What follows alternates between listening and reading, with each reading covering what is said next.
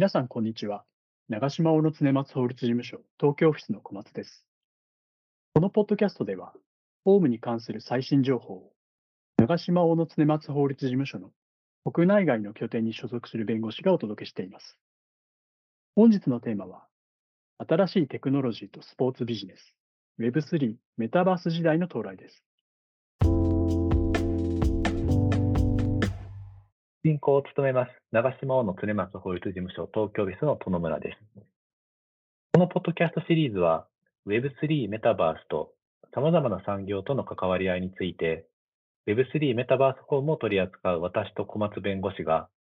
各種産業のフォームを取り扱う弁護士とともにお届けします。今回はスポーツビジネスについて、東京オフィスでスポーツフォームを取り扱う加藤史郎弁護士とともに議論していきたいと思います。今回はその最終回、パート3として、メタバースとスポーツビジネスをお届けします。加藤さん、今日もよろしくお願いします。加藤です。よろしくお願いいたします。前回の Web3 とスポーツビジネスと同様に、体験価値を中心とするスポーツは仮想空間においてリアルに近い体験を可能とするメタバースとも親和性があるというふうに言われています。この点、加藤さんいかがでしょうか？おっしゃる通りですね。あのスポーツに関連したメタバースの活用方法というのは、まあ、多岐にわたりうると思いますけれども、実際に近時のスポーツ業界で取り組まれている事例から考えてみると、まあ、典型的にはメタバースで再現された仮想のスタジアムをファンがアバターで訪れる。で、仮想スタジアムを見学したり、友人や他のファンと一緒にリアルタイムで現場にいるのと変わらない臨場感で試合を観戦したりと、現実世界でのスタジアム観戦と同等のファン体験を提供するというケースが想定されると思います。小松さん、メタバースでの法的な留意点というのはどのようなものがありますか？はい。えーそのような活用方法の場合には、関連する法的な留意点というのは多岐にわたるように思われます。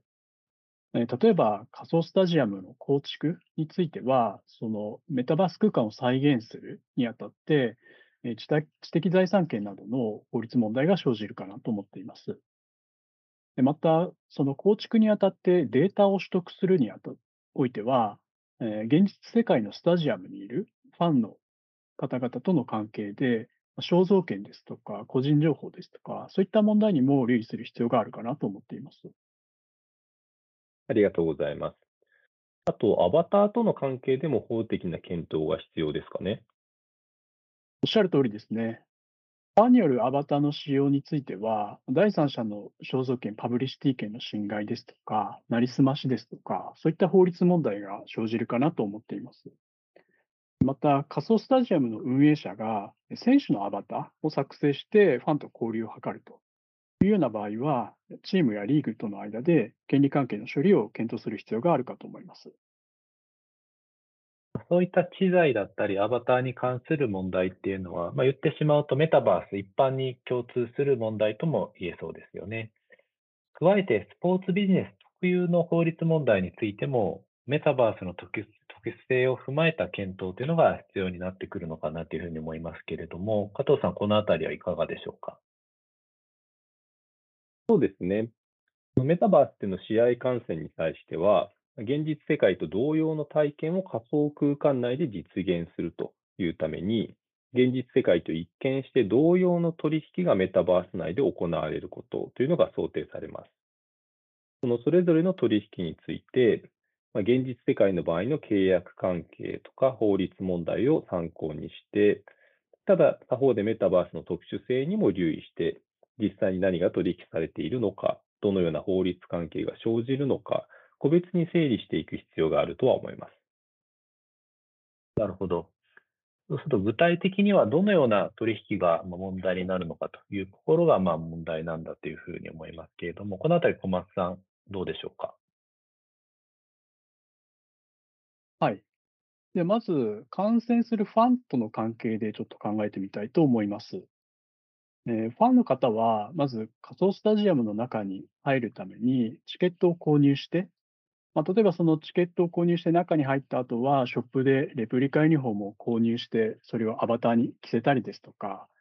まあ、さらに観戦の雰囲気を醸し出すために、仮想アイテム、まあ、例えばビールですとか、そういったものを購入するかもしれませんね。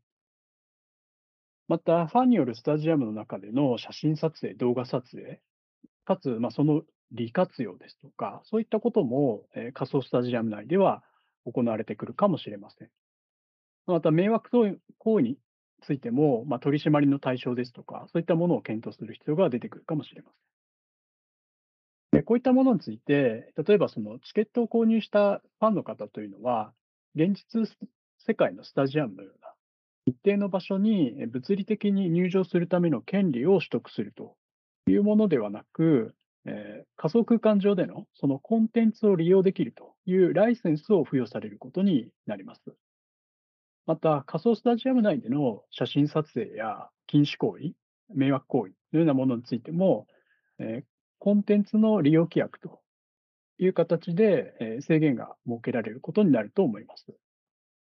えその利用規約に違反した場合について、ライセンスの停止ですとか、まあ、とアイテムの剥奪ですとか、またはその強制的にコンテンツの利用をやめさせるですとか、そういった対応が考えられますし、まあ、そもそもシステム上、そういうことができないような形で、まあ、技術的にあの仕組みを作るということで解決するようなものも出てくるのかなと思っています。加藤さん、選手との関係ではいかがですかね？選手との関係では、仮想空間において選手の画像、映像を使用すると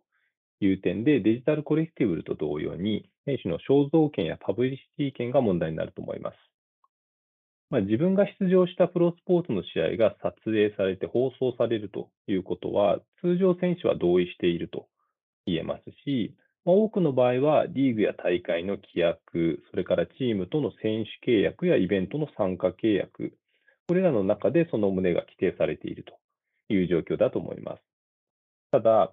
メタバースで試合を再現する場合は、現実世界で撮影した映像をそのまま放映するということではなくて、それを再構成したり 3D 化して、まあ、選手の肖像を利用した全く新しいデータやアバターを生成すると。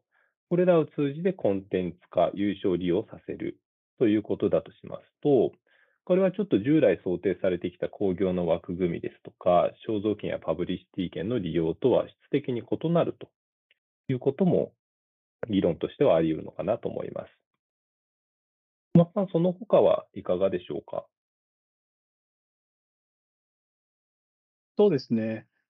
スポーツビジネスにおいて重要なステークホルダーとして、スポンサーですとかメディア、そういったものも挙げられるかなと思います。えーその方々との法律関係についても、このメタバースの性質を踏まえて整理する必要があるかなと思っています。今回議論したものだけを見ても、スポーツビジネスにおけるテクノロジーの活用はかなり幅広いものであると感じますし、Web3 やメタバースと親和性が高いことがわかりますね。小松さん、いかがでしたか？おっしゃっていただいた通りだと思います。選手やチーム、リーグによる活用以外にも、スポーツに関わるメディア、スポンサー、えその他にはスポーツ用品メーカーなど、それぞれの立場から活用の可能性が考えられるかなと思っています。そして、もともとスポーツビジネスにおいては、多数の法律分野が横断的に検討されることが必要となりますけれども、まさらにその中にテクノロジーホームの知見も要するということで、総合的なリーガルアドバイスを提供できる我々の事務所の強みがより生かされる領域になってきているかなと思っています。加藤さん、いかがでしたでしょうか？はい。スポーツの魅力という観点からは、無限の可能性がある先端テクノロジーですとか、まあ、収集された膨大なデータ、これらを具体的にどのように活用して、ファン体験やファンエンゲージメントの向上につなげていくかというところが重要だと思っています。そういった取り組みを法的な観点からサポートして、スポーツの盛り上がりに貢献できるということを非常に嬉しく感じていますので、新しいテクノロジーの活用やサービスの開発の、まあ、ブレインストーミング段階からでもお気軽にご相談いただけると非常にありがたいですね。ありがとうございました。メタバースとスポーツビジネスの関係についてよくわかりました。今回ご紹介した内容は、当事務所のホームページにも掲載しております。詳細を文書で確認されたい方は、当事務所のホームページにてご確認いただけます。概要欄にもリンクを載せておりますのでご参照ください。今回のポッドキャストに関するご質問等ありましたら、加藤弁護士、殿村弁護士、小松宛にお気軽にお問い合わせください。N&T、加藤、殿村、小松でお届けしました。ご清聴いただきありがとうございました。ありがとうございました。次回のポッドキャストでお会いしましょう。